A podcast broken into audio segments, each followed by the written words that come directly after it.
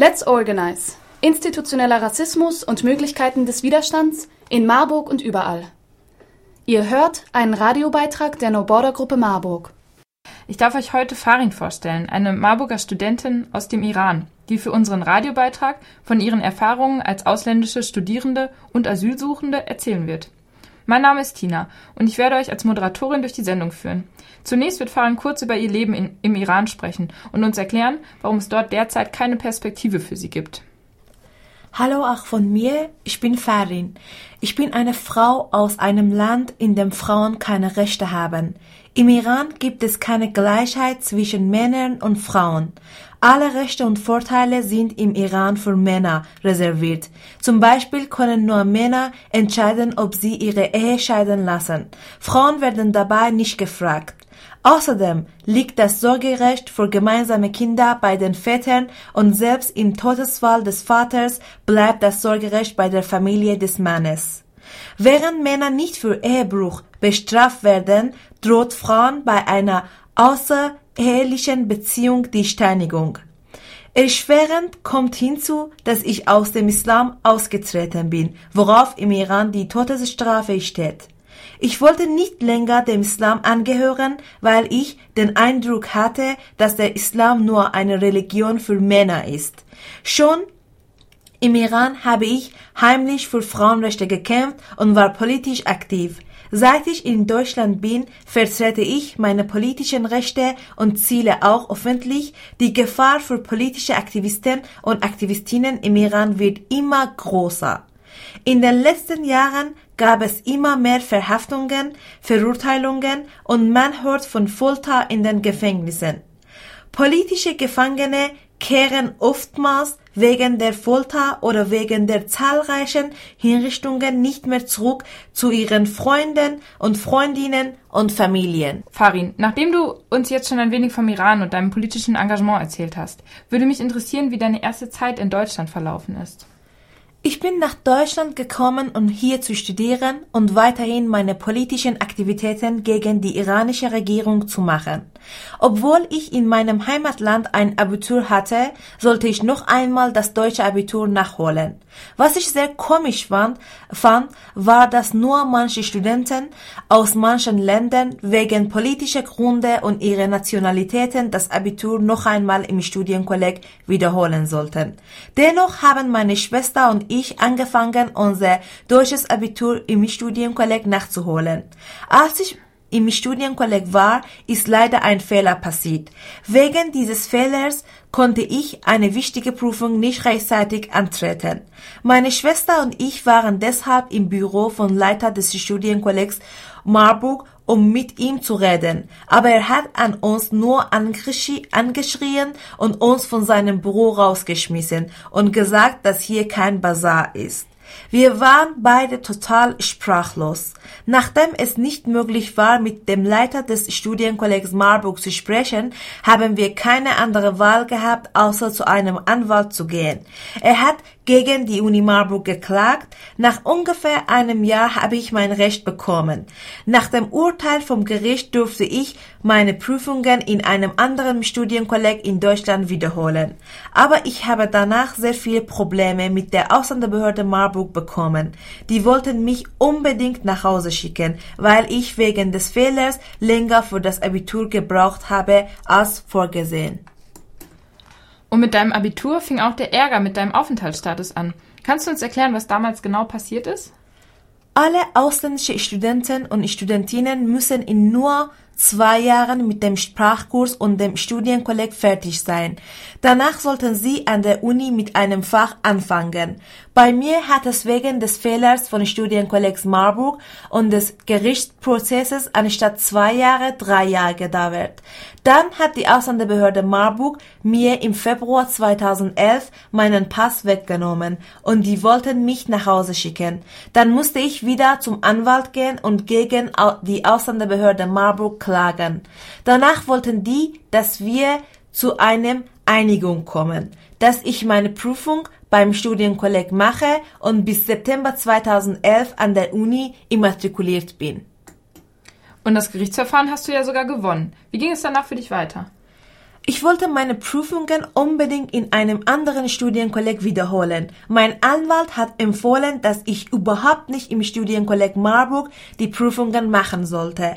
Ich habe zwei Studienkollegs gefunden und ich bin zu einem persönlich gefahren. Der Leiter von dem Studienkolleg Saarbrücken war einverstanden, dass ich meine Prüfungen dort mache.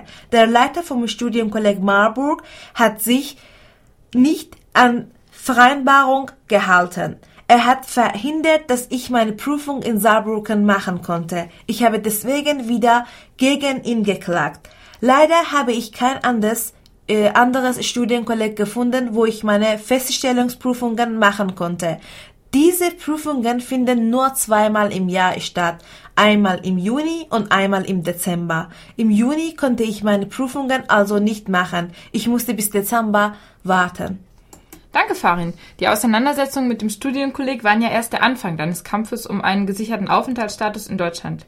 Wir sind gespannt darauf, was du nach der Pause noch zu deinen Erfahrungen als Studentin und mittlerweile auch als Asylsuchende in Deutschland zu erzählen hast. Ich musste dann mein Abitur im Studienkolleg Hannover nochmal komplett nachholen. Und dort habe ich meine Prüfungen erfolgreich beendet. Farin, vor der Pause hast du erzählt, dass die Ausländerbehörde dir kein Studienvisum mehr geben wollte. Mittlerweile hast du einen Asylbewerberinnenstatus. Kannst du uns erzählen, wie es dazu kam? Leider wurde meine Petition abgelehnt, weil ich einen Gerichtstermin versäumt habe, über den ich niemals informiert wurde.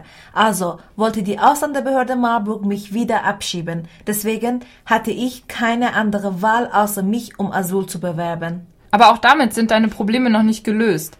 Mit welchen Problemen siehst du dich als Asylsuchende und Studentin konfrontiert? Ich sollte zwei Monate lang in Gießen in einem sehr schmutzigen Heim bleiben. Danach sollte ich in einem anderen Heim in Gosfelden mit vielen anderen Frauen aus verschiedenen Ländern bleiben. Aber ich wollte mein Zimmer im Studentenwohnheim behalten. Ich konnte kein Geld vom Sozialamt Marburg bekommen, weil ich Studentin war. Das haben die mir aber nicht gesagt. Erst Ende Dezember 2013 habe ich das erfahren. Ich war auch bei einer Beratungsstelle in Marburg, aber auch die haben mir keine richtigen Informationen gegeben. Ich kann kein BAföG bekommen, weil ich noch nicht als Asylsuchende anerkannt bin und ich hatte keine Arbeitserlaubnis. Das heißt, dass ich ein Jahr lang, ein Jahr lang keine finanzielle Unterstützung hatte. Keine Sozialhilfe, kein BAföG, keine Arbeitserlaubnis.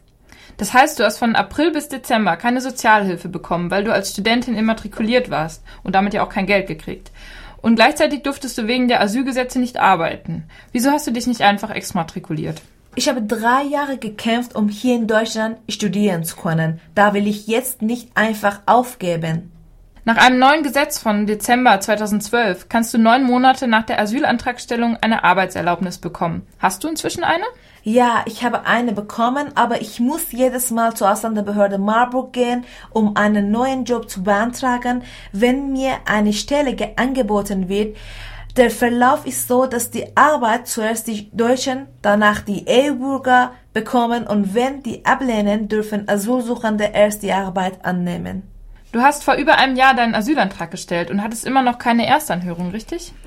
Nein, nach ein Jahr und drei Monaten habe ich noch nicht meine Erstanhörung gehabt. Auch wenn ich die hatte, kann es noch ein Jahr dauern, um eine Antwort zu bekommen. Es zieht sich ja alles ganz schön hin. Zum Abschluss würde mich noch interessieren, warum du deine Geschichte gerne öffentlich machen wolltest. Weil ich die Leute ermutigen und politisieren will. Denn ich denke, dass mein Fall kein Einzelfall ist und viele Leute unter institutioneller Rassismus zu leiden haben. Ja, danke, Farin, dass du uns so viel von deinen politischen Ansichten und Erfahrungen erzählt hast. Ich wünsche dir alles Gute für dein weiteres Asylverfahren und hoffe natürlich, dass du dein Studium in Deutschland beenden kannst, nachdem du schon so lange dafür gekämpft hast. Ich bedanke mich auch für eure Aufmerksamkeit. Das war ein Radiobeitrag der No Border Gruppe Marburg. In diesem Beitrag hat Farin Moalem aus der No Border Gruppe von ihren Erfahrungen mit institutionellem Rassismus in Marburg berichtet. Wir hoffen, euch so ein klein wenig neugierig auf unsere Veranstaltungsreihe gemacht zu haben, mit dem Titel Let's Organize Institutioneller Rassismus und Möglichkeiten des Widerstands in Marburg und überall. Wir möchten euch dazu ganz herzlich einladen. Wir wollen an diesen drei Veranstaltungen zusammen diskutieren, wie institutioneller Rassismus in Marburg und überall anders natürlich auch sichtbar gemacht und bekämpft werden kann. Wir wollen ganz besonders Geflüchtete aus Marburg und Umgebung herzlich dazu einladen, diesen Raum auch zu nutzen, um sich zu informieren, um zusammen zu diskutieren und vor allem auch um sich zu vernetzen.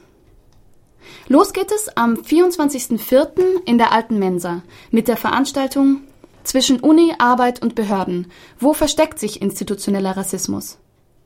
Darin wird Farin nochmal von ihren Erfahrungen berichten. Außerdem haben wir Kin Gi Ha eingeladen, um uns eine wissenschaftliche Perspektive auf institutionellen Rassismus in Deutschland zu geben. Unsere zweite Veranstaltung wird dann am 2. Mai im Café am Grün stattfinden und sich dem Schwerpunkt Kämpfe von Geflüchteten widmen. Sie trägt den Titel We Can Do It Together Erfolgreiche Bleiberechtskämpfe von Geflüchteten. Mas'ud Sherwin aus Würzburg und Mehrzad Sarnegar aus Koblenz werden an diesem Termin von ihren Kämpfen gegen das deutsche Asylsystem erzählen. Die dritte Veranstaltung wird dann am 10. Mai in der Bari Bar stattfinden und diese richtet sich vor allem an Menschen, die selber Bleiberechtskämpfe führen und sich politisch engagieren wollen. Dort wird Rex Osa von der geflüchteten Selbstorganisation The Voice einen Empowerment-Workshop für Geflüchtete und AktivistInnen anbieten. Zu allen drei Veranstaltungen seid ihr ganz herzlich eingeladen. Alle Räume sind in Marburg und hoffentlich für alle barrierefrei zu erreichen. Für Übersetzungen wird gesorgt sein und wenn ihr selbst eine Übersetzung anbieten könnt, setzt euch gerne mit uns in Verbindung. Wir bedanken uns für eure Aufmerksamkeit und würden uns freuen, wenn ihr zahlreich zu unseren Veranstaltungen kommt. Alle Termine in der Übersicht und weitere Infos findet ihr auf unseren Flyern oder auf www.noborder-marburg.antira.info. No Border, No Nation. Bleiberecht für alle.